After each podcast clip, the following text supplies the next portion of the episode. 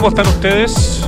Muy buenas tardes, dos con un minuto de este día lunes 11 de septiembre, un día cargadísimo de dolor, eh, tanto a nivel local como a nivel internacional. Es tan fuerte la discusión que hemos tenido en Chile respecto de nuestro 11 de septiembre, que cumple 50 años, que a veces uno se olvida, ¿no? Que hace algún poco más de 20 años también ocurrió, y no se ocurrió, ¿no? Un 11 de septiembre espantoso eh, en Nueva York, en, en Estados Unidos.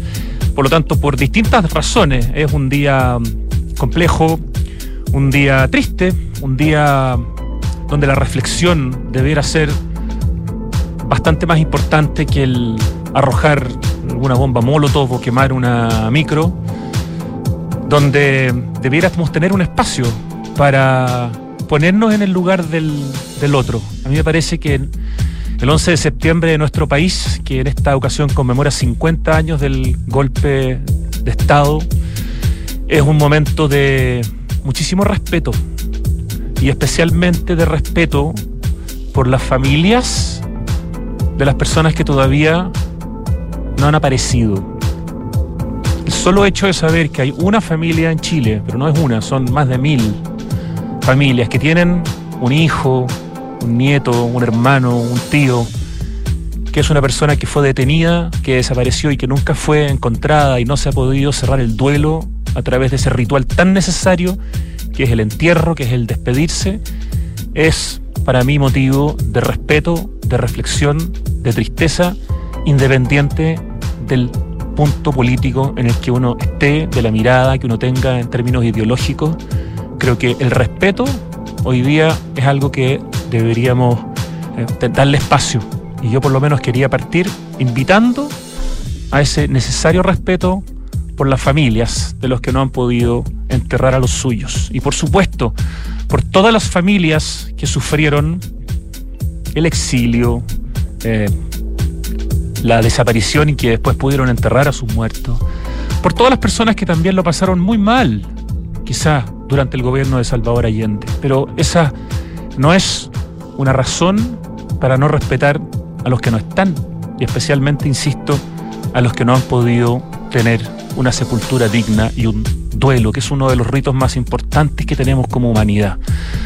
En un día que además es extraordinariamente luminoso, el día está fabulosamente lindo, con una nitidez casi del 100%. Hemos visto aquí desde el piso en el que estamos, en el piso 10 acá en Apoquindo, una vista a la cordillera que no habíamos visto nunca. Logramos ver un pedazo de la cordillera asomándose detrás del parque metropolitano. Jamás varios de los que estamos acá lo habíamos visto, porque el día tiene una luminosidad increíble. Así que espero que esa luz ilumine justamente nuestras cabezas. Espero que no tengamos demasiados desastres esta tarde en la ciudad. Ayer fue un día bastante triste por lo sucedido, tanto en la Plaza de la Ciudadanía como en el cementerio, nuevamente vejado, nuevamente eh, mancillado por gente que no tiene ningún tipo de respeto ni por la vida ni por la muerte. Hoy día vamos a conversar además con un hombre para nosotros tremendamente importante y testimonio vivo de muchas de las cosas que sucedieron eh, ese 11 de septiembre de 1973 y también en algunos días posteriores antes de que tuviera que partir al exilio.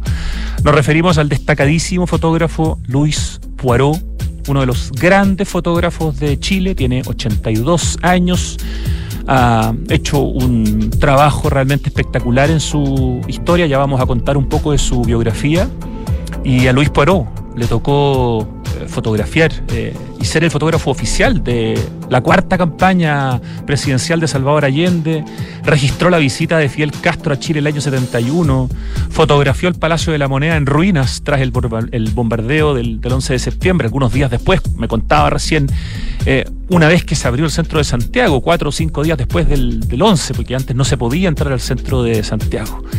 Un hombre que tuvo que salir al exilio, que vivió en Europa, y que volvió a Santiago de Chile en 1985. Es nuestro invitado hoy día y nos parece que es un invitado de lujo para un día como es el día de hoy. Y para escuchar, nuestro querido Ricardo Richie ha escogido una canción súper íntima, muy bonita, muy ad hoc para el día y que tiene que ver con la reflexión. Es de The Marmalade y se llama Reflections of My Life y de 1970.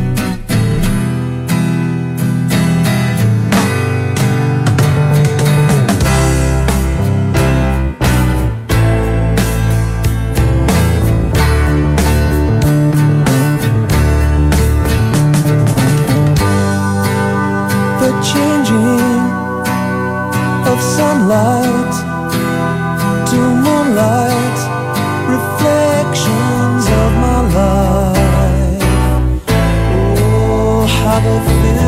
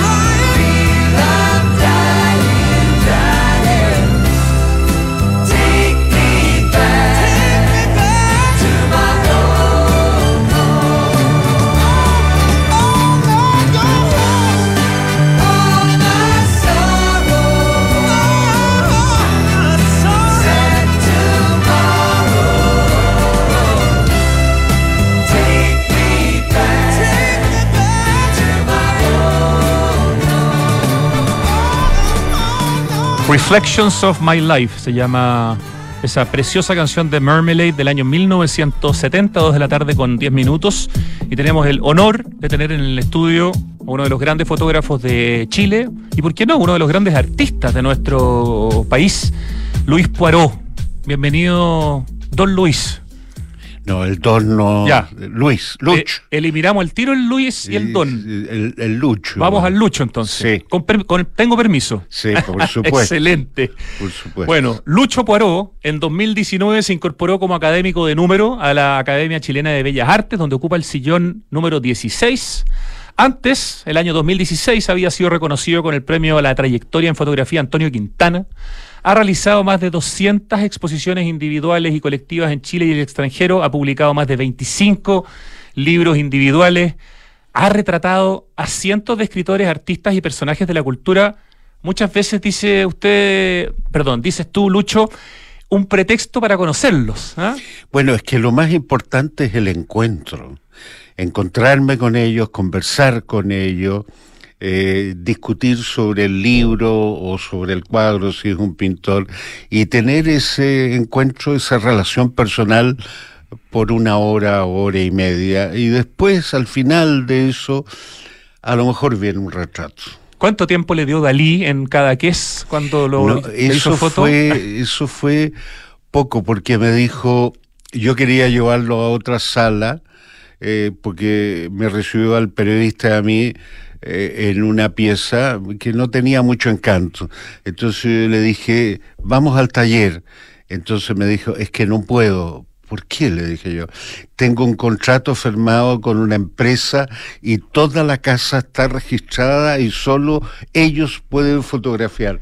Bueno, no hacía nada si no era por dinero. Es verdad, muestra eh, mucho lo que era Dalí, eh, sí. al mismo tiempo un genio, pero súper bueno para el marketing. Pero entonces me vio tan desesperado a mí que me dijo, pero fíjese que se me olvidó un lápiz en el taller, así que voy a ir a buscar un lápiz. Y me guiñó el ojo. Y yo partí detrás de él y le saqué un par de fotos en el estudio. Qué maravilla. Borges, ¿cuánto tiempo tuvo con.? No, eso fue muy rápido también. ¿Sí? ¿eh? Él, él llegó a una conferencia de prensa y tuve unos minutos para fotografiarlo en una parte porque estaba lleno de periodistas y de fotógrafos. Eso fue muy, era la época que yo trabajaba para el diario El País, ¿no? De los años que estuvo exiliado en, en, en, en España, en Barcelona, Barcelona, después de haberse ido a Francia primero. A Francia, dos años en Francia, diez años en Barcelona, que para mí son entrañables. Yo recuerdo con un cariño enorme y cada vez que puedo voy a Barcelona yo me siento perteneciente a ese mundo. Además le tocó el regreso de la democracia a España y usted venía escapando de la dictadura, entonces tiene que haber sido muy potente en, en términos fue, emocionales. Fue muy fuerte porque yo llegué como 10 días antes que desenchufaran al dictador. Entonces vi toda la transición, vi el regreso a la democracia y yo venía aquí de la pérdida de la democracia. Entonces fue encontrar una alegría en las calles, las manifestaciones que yo había visto aquí, mal que les pese a algunos, durante la época de la Unidad Popular. Y usted contaba que esos dos años en Francia fueron muy complicados, que usted estaba muy bloqueado psíquicamente, por lo tanto sí. hubo varias oportunidades que tuvo que no las pudo aprovechar tampoco. Sí, porque yo vivía pegado al recuerdo de Chile. Entonces, eh, no, no disfruté ni aproveché las oportunidades que se me dieron, sobre todo hacia el final, se me dieron oportunidades muy importantes, pero yo no supe verlas, pero no me arrepiento, estaba, el camino ya estaba trazado y yo en Barcelona aprendí lo quiere ser fotógrafo, no en la parte técnica, que es muy fácil, sino en la otra parte. Eran tiempos en que todavía hacía mucha fotografía a color, todavía no había tenido su crisis que lo hizo pasar al blanco y negro. No, así es, me ganaba, era considerado un experto en color y tenía muchas fotos en color y hice mucho, hice, hice en, en un periodo de seis meses tres viajes a la India en 1980 y, tomé, yo no sé, cientos o quizás miles de fotos durante esos tres viajes porque pensaba ser un fotógrafo como el National Geographic, entonces los colores de las túnicas, los rojos, los naranjas, los verdes. Y poco después me di cuenta que eso era una tontera nomás, y que yo tenía que ser un fotógrafo de aquí y empecé con Neruda y seguí con los, con los exilados que pasaban por Barcelona y ya entré en el blanco y negro como mi opción personal. ¿Hubo un momento en que ya nunca más tomo una foto en blanco en color o, o no es tan taxativo? Tomé algunas cuando tenía que ganarme la vida en, en el trabajo de prensa o de publicidad. Ahí tuve que tomar en color, pero la opción personal mía siempre fue el blanco y negro.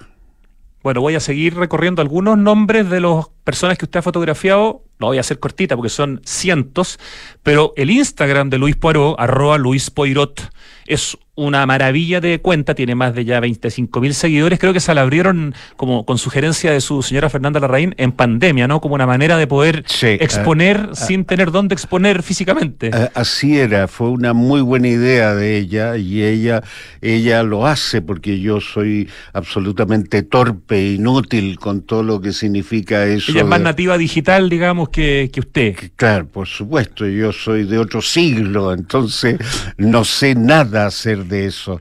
Ella, mi hija también me ayuda en las clases online, que durante mucho tiempo he estado haciendo clases online y de repente yo me quedo pasmado delante del computador que se me tranca y grito desesperado, Aurora, y viene Aurora a, sacarme, a rescatarme. Ya los alumnos saben de eso ya.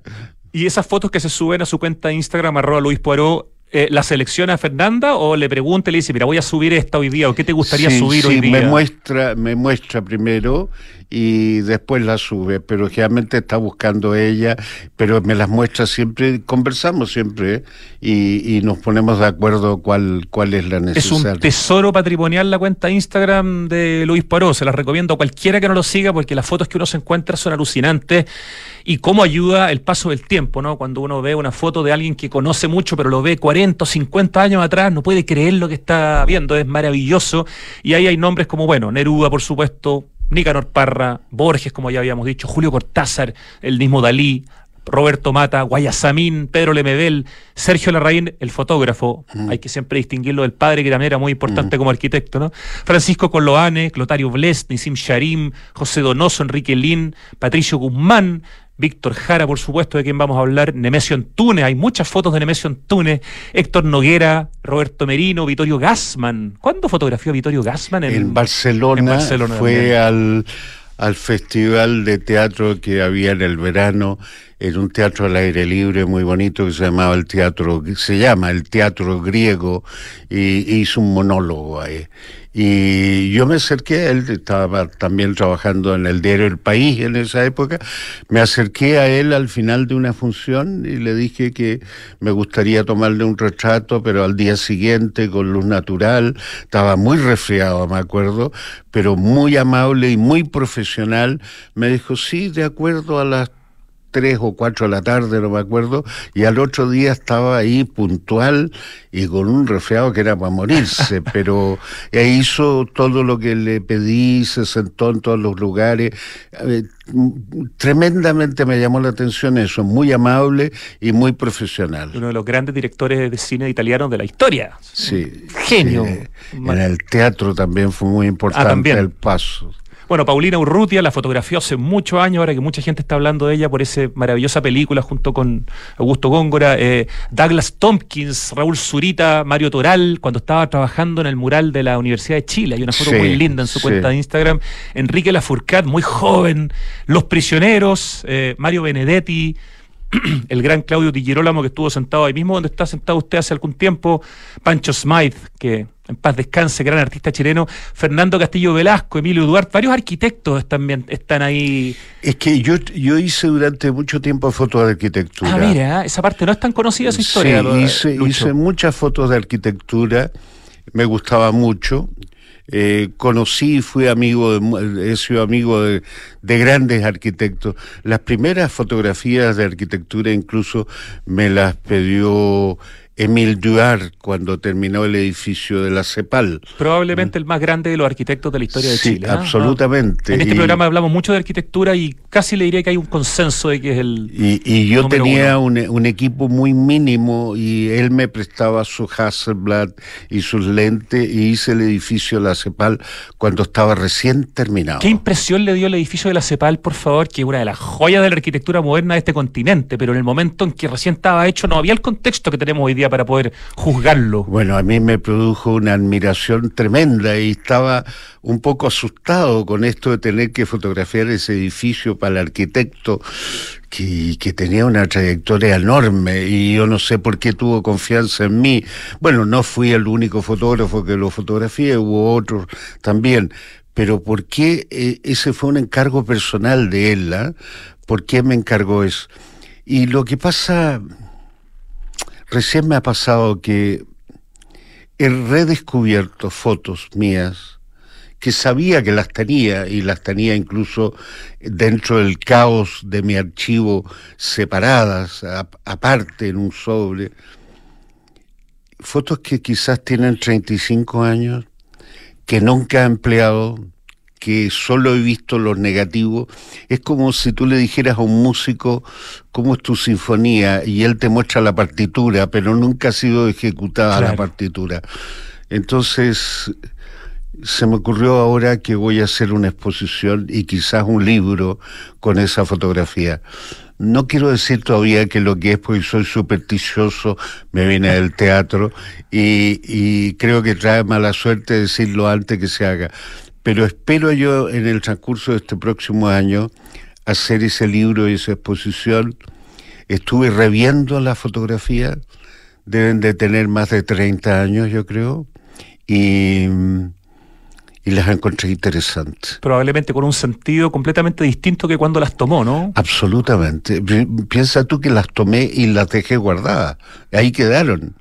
Y, y ahora al reverlas entiendo por qué la fotografía. ¿Tiene un número en la cabeza, Lucho Poirot, de cuántas, de cuántas imágenes, eh, digamos, por revelar hay en su, en su archivo? No sé, muchas, muchas, muchas. Quizás miles, ¿ah? quizás miles.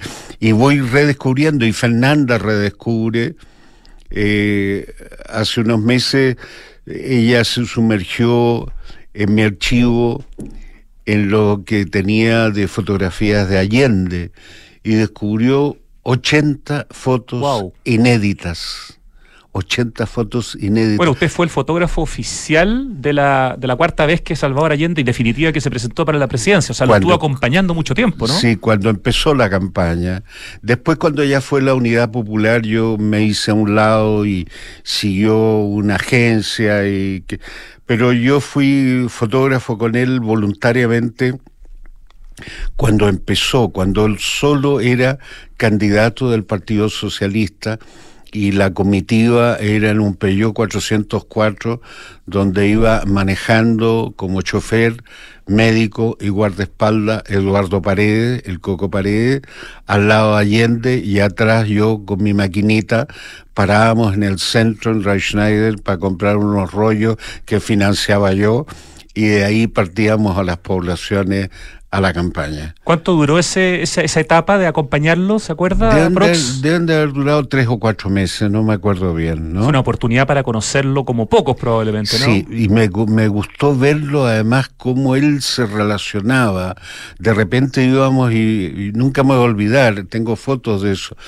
Había una fila de, de señoras, de mujeres en un grifo de agua, afuera de una población estaban sacando el agua del grifo, el único agua potable que había en esa población era el grifo.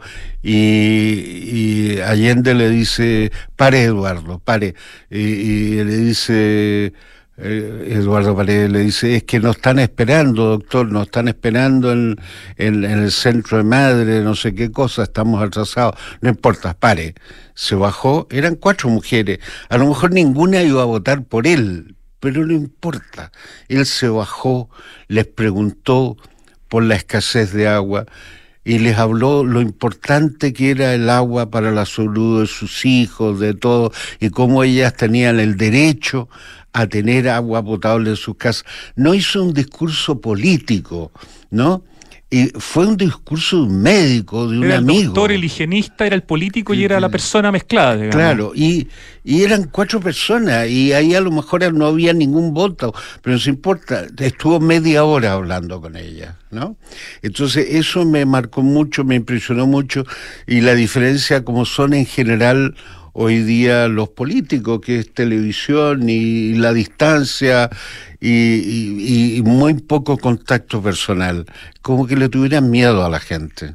Le tocó también ser testigo de la venida de Fidel Castro a, Chile durante el gobierno de Allende y también lo estuvo registrando. No sé qué oportunidades tuvo ahí de aproximarse. Bueno, yo Allende me pidió que lo siguiera. Yo no trabajaba para el gobierno, para la moneda, pero había ciertas cosas que él me pedía, que tenía confianza en mí.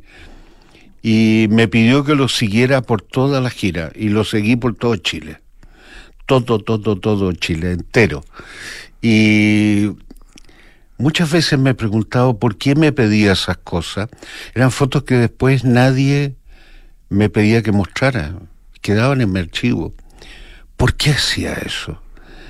Después entendí que a lo mejor lo que él quería era tener un testigo como la película. Como el, documental que se está armando que se llama El último, el último testigo. Estuvimos entrevistando hace poquito acá por teléfono eh, al director justamente que estaba haciendo todo una, un crowdfunding para poder financiarla y lograr, se logró finalmente, así que se logró. Esa película me contaba usted se va a estrenar. Que es maravilloso porque se va a lograr hacer gracias al apoyo individual de muchos ciudadanos que quisieron apoyar, españoles y chilenos. En España ayudaron mucho. ¿eh? Y entonces, porque ya nos habían fallado tres fondar, tres veces nos, nos presentamos y no, lo obtuvimos el fondar. Y finalmente fue el apoyo individual que logró juntar los fondos. El último testigo, si lo tuviera resumir eh, como concepto de documental que se va a estrenar probablemente a principios del próximo año, a mediados del próximo año, ¿cómo la definiría don Lucho Poró?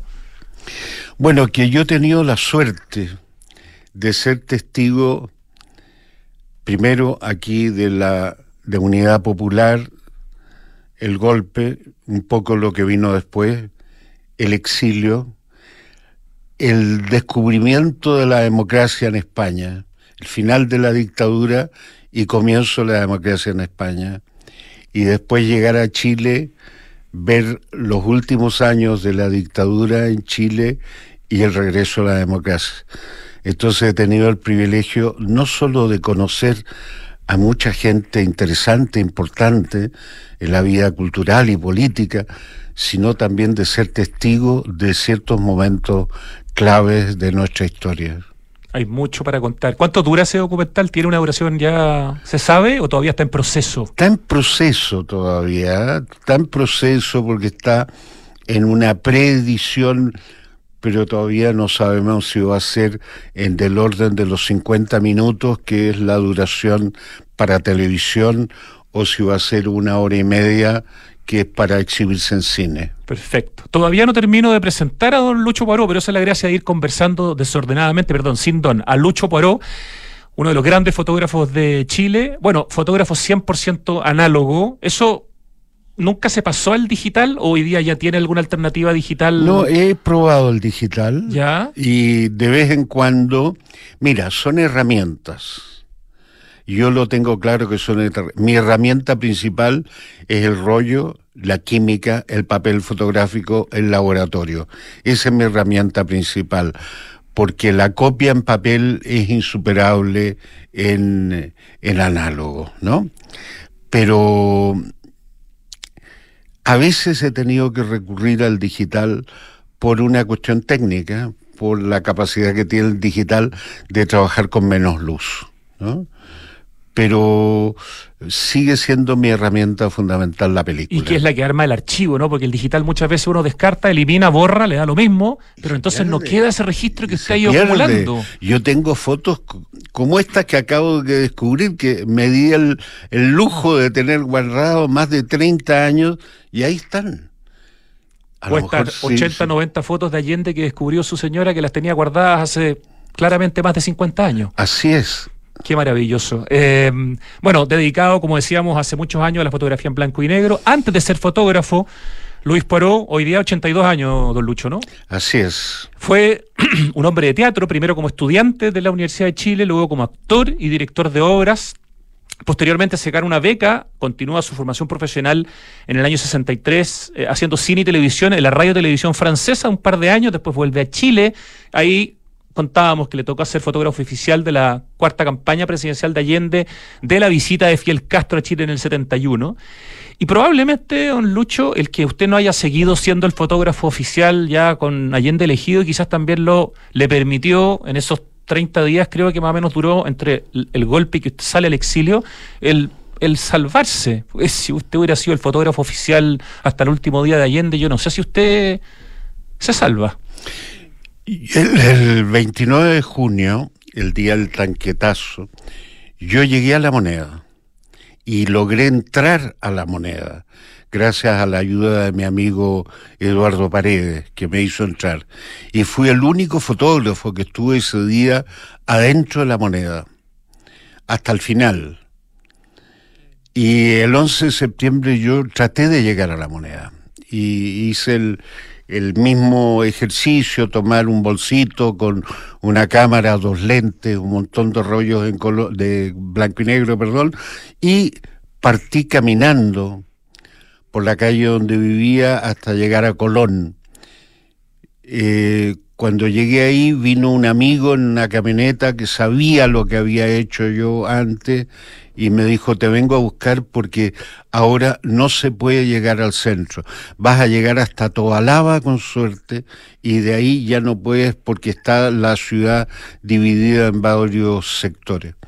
Así que de ahí me fui a Chile Films a rescatar películas. Pero si no, habría llegado a la moneda y seguramente no lo estaría contando hoy día. Claro, quizás habría alcanzado a hacer algunas imágenes, pero lo más probable es que ni las imágenes ni usted se hubieran... Habría quedado ahí. Salvado. Eh, me contaba antes de que empezáramos el programa, bueno, ahí están estas famosas fotos que usted le toma a, la moneda bombardeada algunos días después. Me contaba que durante varios días era imposible llegar al centro de Santiago, así que tuvo que esperar cuánto para poder hacer esas imágenes. Tres o cuatro días, no me acuerdo exactamente, hasta que levantaron el, el, este eh, enclaustramiento que vivía el centro, porque ellos estaban revisando por oficina, el Ministerio de Obras Públicas, el Ministerio de Justicia, todas esas oficinas fiscales que estaban ahí, de donde ellos sabían que les habían disparado en el, en el momento del golpe. Entonces registraron oficina por oficina y hasta que desocuparon todo, porque la gente que los pilló en el centro, ahí se quedaron durmiendo en un pasillo, en cualquier lugar, ¿no? No se podían entrar ni salir del centro. Y el primer día me corté el bigote, me corté la barba, me corté el pelo, me puse corbata, chaqueta. Cambio de look total para pasar inadvertido. Digamos, total, compré el mercurio y me fui con mi hijo que tenía unos cinco años de la mano como un padre ejemplar a mostrarle eh, la heroica gesta de los aviadores chilenos, mm. la heroica y cobarde gesta de estos aviadores, ¿no? Porque es curioso, el otro día vi un documental y ellos hablan el combate en la moneda, pero ¿qué combate, por Dios? ¿Dónde estuvo el combate? Eso fue un bombardeo simplemente. Además parece que fue bastante menos preciso de lo que se han jactado en términos de la precisión, ¿no? Sí, claro, han, han hecho un mito de la precisión y el hospital de la Fuerza Aérea que bombardearon un piloto distraído y esa población cerca de las antenas donde hirieron a una muchacha joven y que después murió a causa de los disparos, cosa que todavía, como muchas cosas, no reconocen. ¿Se acuerda el momento en que hizo esas fotos de la moneda bombardeada y, su sensación de estar teniendo que fotografiar algo que era histórico, pero que al mismo tiempo era seguramente muy dramático para usted por toda la gente que está eh, empezando a sufrir las consecuencias, digamos, de... Eh, fue un momento de mucho dolor y después alguien que conocí después, pero que en ese momento yo no conocía, que era un muchacho más joven, eh, me dijo que yo estaba eh, arrollado en el suelo recogiendo pedazos de madera de las puertas de la moneda y decía, esto es muy grave, esto es muy grave. Y repetía eso. Yo no me acuerdo nada de eso. Quizás estaba un poco en shock también, ¿o no? Yo creo que estaba mucho en shock. ¿eh?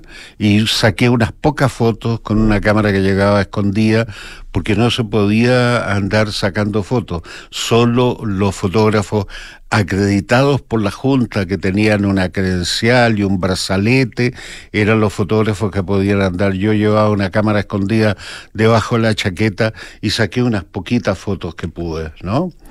Pero... ¿Esas fotos se las lleva con usted a Francia? Se quedan aquí. Ah, se quedan aquí.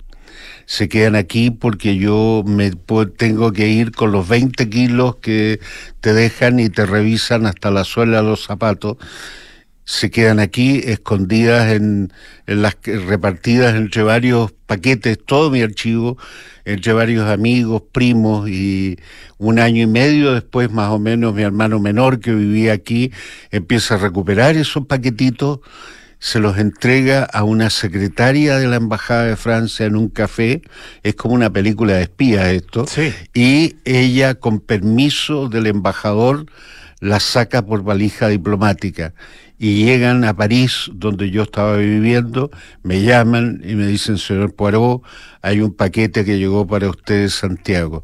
Y yo así empiezo a recuperar lentamente mi archivo. ¿Cuándo las publica por primera vez esas imágenes? Mira, por ejemplo, por, ejemplo, la foto de la moneda destruida yo me demoré, yo no fue inmediatamente, ponte tú que llegó a mis manos el 85, yo creo que hasta el 88, 89 no pude enfrentarme a ese negativo porque era mucho dolor, era mucho, eh, era mucho lo que había quedado, gente que yo conocía, amigos míos que habían muerto ahí. ¿Y cuándo las muestra por primera vez? ¿Dónde? Entonces en Chile ya. ¿En, algún libro? ¿En una exposición? ¿Se acuerda cuándo se muestran, se abren, debutan esas fotos después de tantos años? No me acuerdo bien. No me acuerdo bien. Porque hay una serie de fotos de la moneda que se llaman 1973-2000, si no me equivoco, ah, que las compró, si no me equivoco, el gobierno de Chile y las tiene, digamos, todas juntas. Desde la eh, destrucción del bombardeo, la moneda en etapa de restauración, eh, tapada, ¿cierto? Como con una... De luto. De luto, exacto. Es toda una serie, en el fondo, que usted tiene y, y, que en el fondo hoy día es parte del, del, Estado de Chile. Es parte del patrimonio del país. Es parte del patrimonio del país, exacto. ¿Qué es lo que yo quería también, que fuera patrimonio nacional? La memoria, que es lo que yo trabajo. Hoy día se están exponiendo en París, en la explanada de la Municipalidad de París, leían una entrevista muy buena que le hicieron en The Clinic, eh, obras suyas, tuyas, perdón, en gran formato. Eh, una es una muestra colectiva organizada a propósito de los 50 años del golpe militar. A cargo de la inauguración estuvo, o está, o estará, pero es hoy día la alcaldesa de la ciudad, Anne Hidalgo. Se están mostrando fotos de Luis Poirot hoy día en París. Em, pero leía en esa misma entrevista que decía que tú eres de los pocos fotógrafos sobrevivientes, ¿no? O el único de aquella época y nadie me ha pedido nada. Eh, no, le ha tocado tener ningún tipo de vínculo con la conmemoración aquí en, Chile. No, sí, después de eso. Ah, yo creo que a propósito de eso. Alguien leyó el Clinic entonces. Alguien leyó el Mucha gente no lee en todo caso. Entonces, hoy día en la noche, a partir de las 8 de la noche, The Light Lab va a proyectar una de las fotos de la moneda en la fachada por la ah, Alameda. O sea, la gente que vaya desde la Alameda van a ver esa foto de la moneda destruida proyectada sobre la fachada de la, de la moneda. esta tarde, esta noche en el fondo. Esta noche a las 8 de la noche. Se está haciendo un poco de justicia en el fondo, pero bueno, hay varias deudas con Lucho Poirot. Por ejemplo, a mí me parece muy raro que no se haya ganado todavía el Premio Nacional de Arte, digamos, ¿no? O sea, un premio que debiera estar en sus manos y yo le digo en algunas entrevistas que usted dice que le gustaría tener ese, ese premio. ¿Por qué? Sí, sí, yo no soy hipócrita. Yo, yo creo que eh, yo a mí me gustaría mucho y estaría muy agradecido por yo creo que por es lo que me dicen también, no solo lo que pienso yo, la coherencia. Hay una coherencia, yo creo, en mi trabajo, en lo que hago, en lo que digo, en mis clases, en la formación que yo he dado a quizás miles de alumnos, no los he contado, pero yo llevo haciendo clase desde 1969. Entonces, eh, a la visión de lo que es la fotografía, lo que es la cultura, por eso, pero bueno, eso es como ganarse la lotería, ¿no? Nunca nadie sabe. Sí, lo han presentado, por lo menos una vez lo han presentado, no sé si más de alguna vez, pero me parece que eh, esperemos que no pase lo que pasó con el Nobel y, Borges, ¿no? Y, tantos premios, y premios nacionales y, Oscar y, y, Nobel y todo lo demás. La lista de los no nos premiados injustamente más larga a veces que la de los premiados. Esperemos que no pase que el Premio Nacional de Arte se quede sin Lucho Poirot, que, sería eh, al revés. Y hay una frase tuya, Lucho, que me, que, me parece muy, muy potente y que resume de alguna manera también algo de lo que estabas hablando, pero que es como la manera de trabajar. Dice, yo he tenido un solo tema en distintas formas, a través de personas, de sucesos políticos y culturales, a través de paisajes, de la naturaleza, de la arquitectura, de múltiples maneras. He tocado a través de todo el tiempo la necesidad de tener una memoria de la cultura y de una identidad chilena. Por ahí alguna gente lo ha llamado, no sé, el ojo de Chile también. Es como la mirada, la captura de la identidad a través de nuestras personas, nuestros personajes, quizás la gente más importante que ha hecho arte, que ha hecho cultura en este país en los últimos 50 o 60 años, también de espacios, ¿no? Como la moneda o lugares de arquitectura que a usted le tocó o que a ti te tocó fotografiar, pero es eso, ¿no? La identidad, la importancia de la cultura, la importancia de la memoria. Ahí pareciera que está como la esencia del trabajo. Es el centro y viene quizás desde antes de que yo tuviera conciencia, porque yo nací en diciembre de 1940, el 13, para los que se acuerdan de mí el cumpleaños, eh, y mi padre partió dos meses después, en enero, febrero de 1941, como voluntario a unirse con el general de Gaulle en Londres para ser parte de los franceses libres, los franceses que nos habían rendido ante los nazis. Entonces yo la primera noción de mi padre fue unas fotitos que llegaban de un señor apoyado en un tanque, de otro señor, del mismo señor eh, cerca de las pirámides en el Cairo, y, yo no sabía que era un papá y que para qué servía este señor. Y cuando llegó, que yo tenía cuatro o cinco años y me dijeron, vamos a ir a esperar a tu papá, yo no servía para qué servía un papá. Lo primero que había tenido mi contacto era la fotografía. Yo creo que me viene de eso, de ahí, de la pérdida del sentido del abandono, al ser abandonado a un mes o dos meses de vida. Entonces eso yo creo que me quedó eh, en lo más profundo mío, ¿no? El, el miedo y la certeza de la pérdida. Me acuerdo cuando hablaba con una alumna suya que fue compañera mía de trabajo en la radio, una querida María Gracia Subercasó, y también me decía que la, pérdida de su hermano, ah, que se fue a una edad muy joven, había influido mucho, digamos, en su, en su vínculo con la fotografía, con esa necesidad desesperada de capturar todo lo que en algún momento se puede en un segundo ir, ¿no? Mire, y, y Sergio Larraín, nuestro gran Sergio Larraín, pierde un hermano y también a lo mejor hay algo ahí, anda a saber tú. Exactamente. Mm. Qué interesante. Estamos conversando con el destacadísimo fotógrafo Lucho Poirot, como me ha hecho llamarlo hoy día, me ha dado permiso, Luis eh, Poirot. Me, faltaba preguntarle una quizás sola cosa de ese episodio tan complejo que fue el 11 de septiembre del 73 y el mes que viene a continuación, que es el último mes que usted, que tú pasas en, Chile antes de exiliarte en, en Francia. Tú hacías clases en periodismo en la, en la Católica. En la Universidad Católica. ¿Qué pasó con, con, eh, ese cargo y, cómo lo lograste, Lucho, en el fondo, eh, irte de Chile antes de, por suerte, no te tocó ser detenido, digamos, ni, ni, torturado?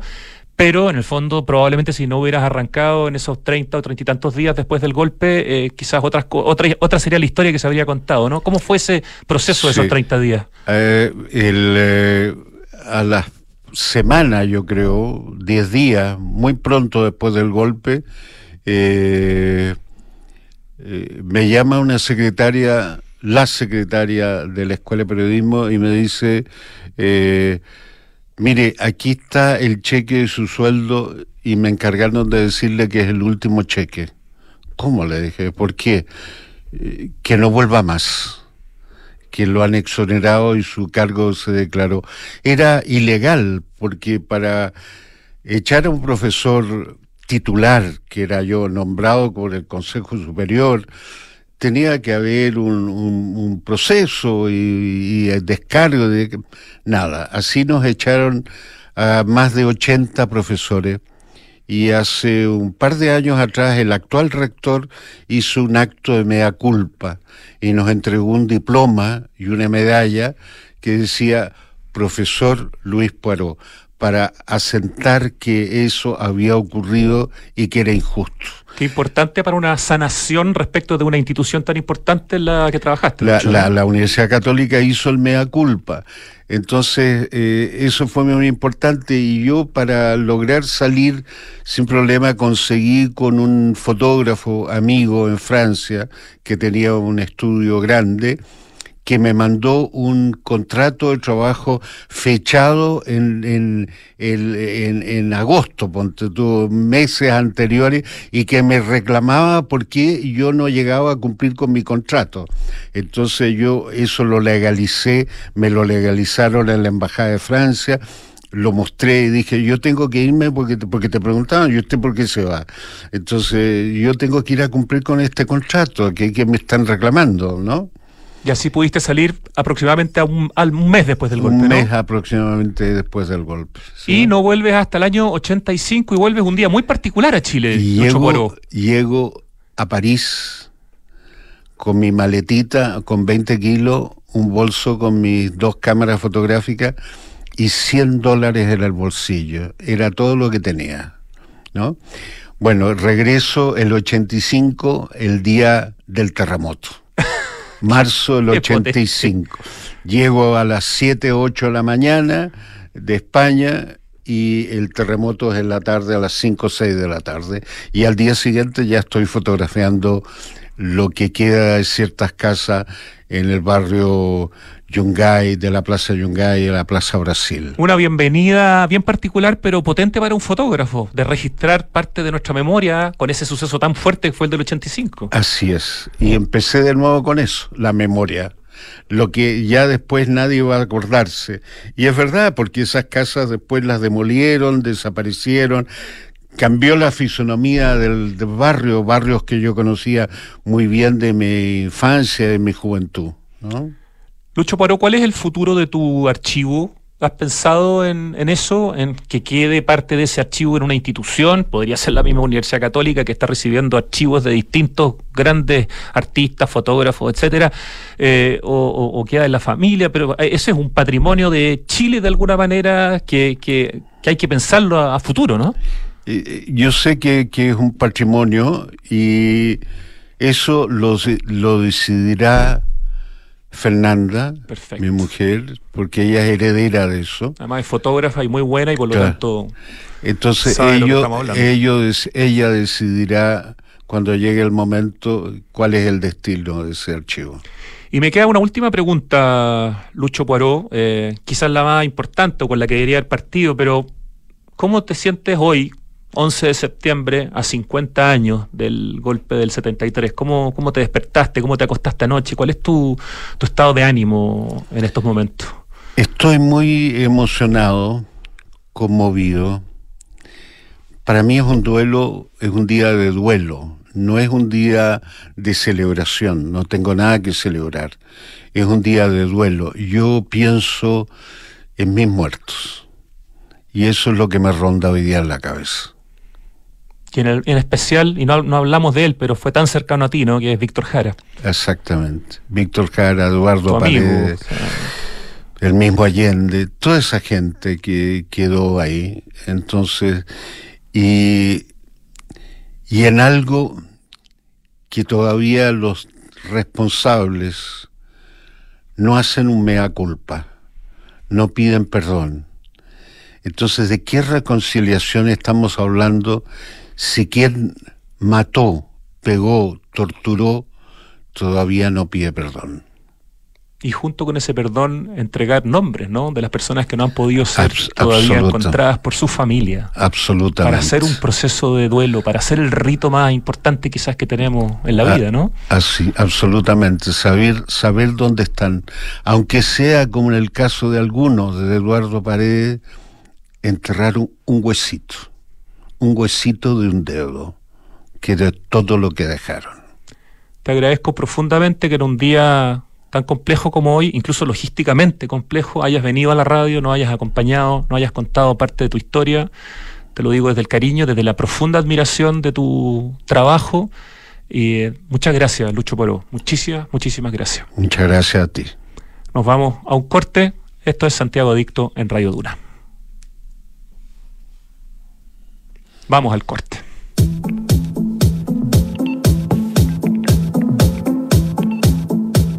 ¿Quiénes son ellos? Son los cóndores nuestra selección nacional de rugby. ¿Y por qué están entrenando? Porque se están preparando para superar el desafío más difícil de todos, uno que parece imposible. ¿Imposible? ¿Y para qué van? Porque los cóndores están hechos de algo que todos compartimos, el orgullo por nuestro país. Los cóndores están en Francia para jugar el torneo de rugby más importante del mundo. Y en Banco de Chile estamos orgullosos de ellos. Vamos cóndores, todo Chile está con ustedes. Banco de Chile, el banco de los cóndores. Tres sinónimos de innovar son mejorar, cambiar y Anglo American. Porque en Anglo American hacemos minería desde la innovación y estamos orgullosos de eso. Innovamos al usar energías renovables en nuestras operaciones. Innovamos al reutilizar el 90% del agua en nuestros procesos. Innovamos al impulsar el desarrollo del hidrógeno verde. Y con innovación reimaginamos la minería para mejorar la vida de las personas. Anglo American. Desde la innovación lo estamos cambiando todo. Papá, en las noticias dicen que este año hubo más lluvia y nieve que otros años. Sí, Benjita, pero aún tenemos sequía. Papá, ¿por qué se ha llovido más? Sí, Catita, es verdad, ha llovido más, pero no es suficiente. Estas lluvias no van a solucionar más de una década de sequía. Por eso no podemos relajarnos si queremos seguir teniendo agua, así de simple. Entonces, papá, ¿qué hay que hacer? Por ejemplo, demorarse menos en la ducha. Fácil. Sí, sí, el Benja se demora un montón. Hoy más que nunca, cuidemos el agua. Cada gota cuenta. Te lo recuerda Aguas Andinas.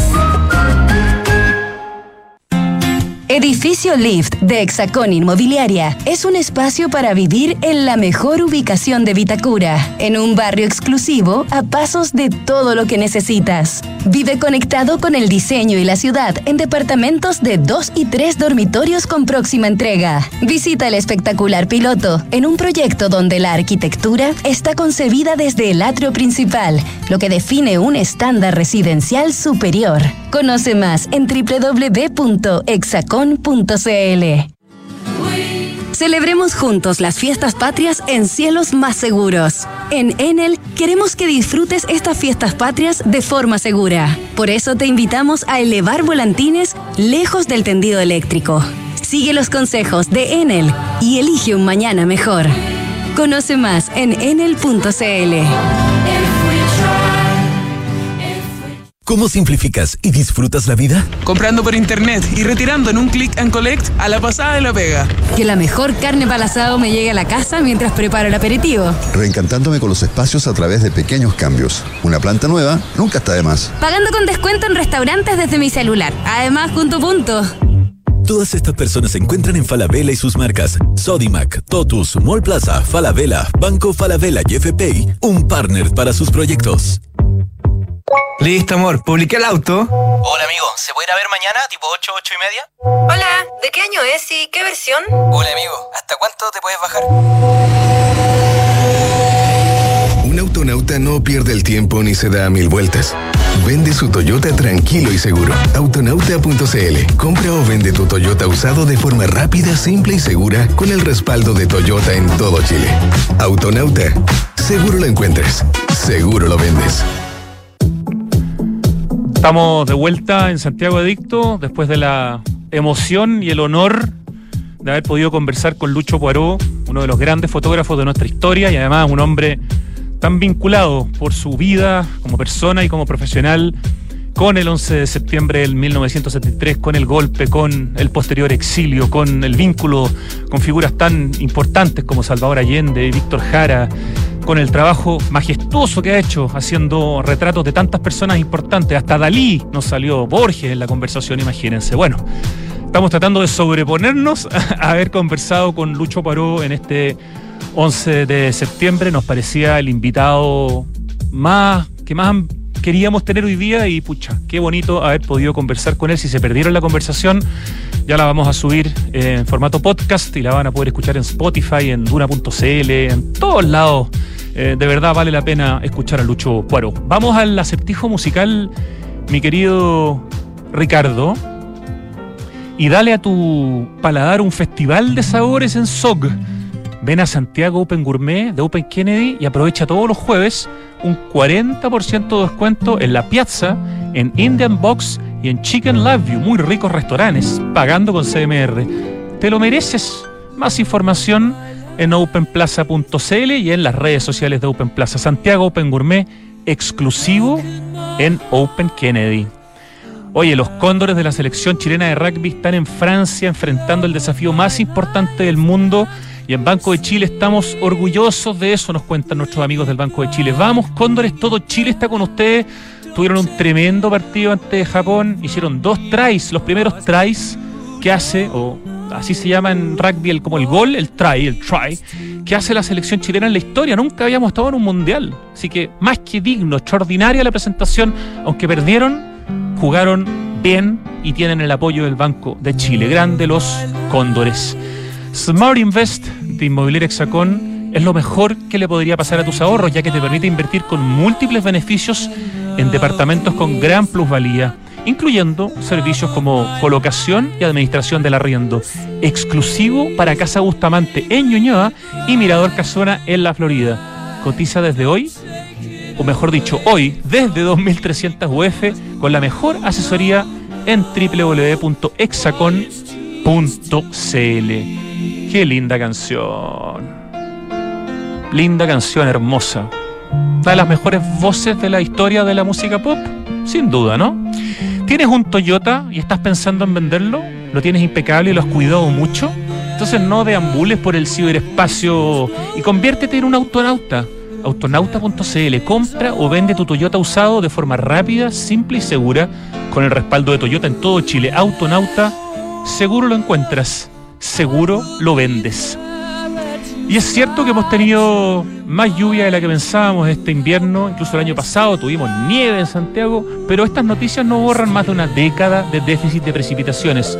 No te relajes, aún tenemos sequía. Para seguir teniendo agua hay que usarla en forma eficiente. Por ejemplo, y esto es esencial, el tema de las duchas. Pucha que influye, toma duchas cortas, no más de tres minutos. Cuidemos el agua, cada gota cuenta, te lo recuerda, aguas andinas. Tres sinónimos de innovar son mejorar, cambiar y Anglo American, porque en Anglo American hacen minería desde la innovación para mejorar la vida de las personas.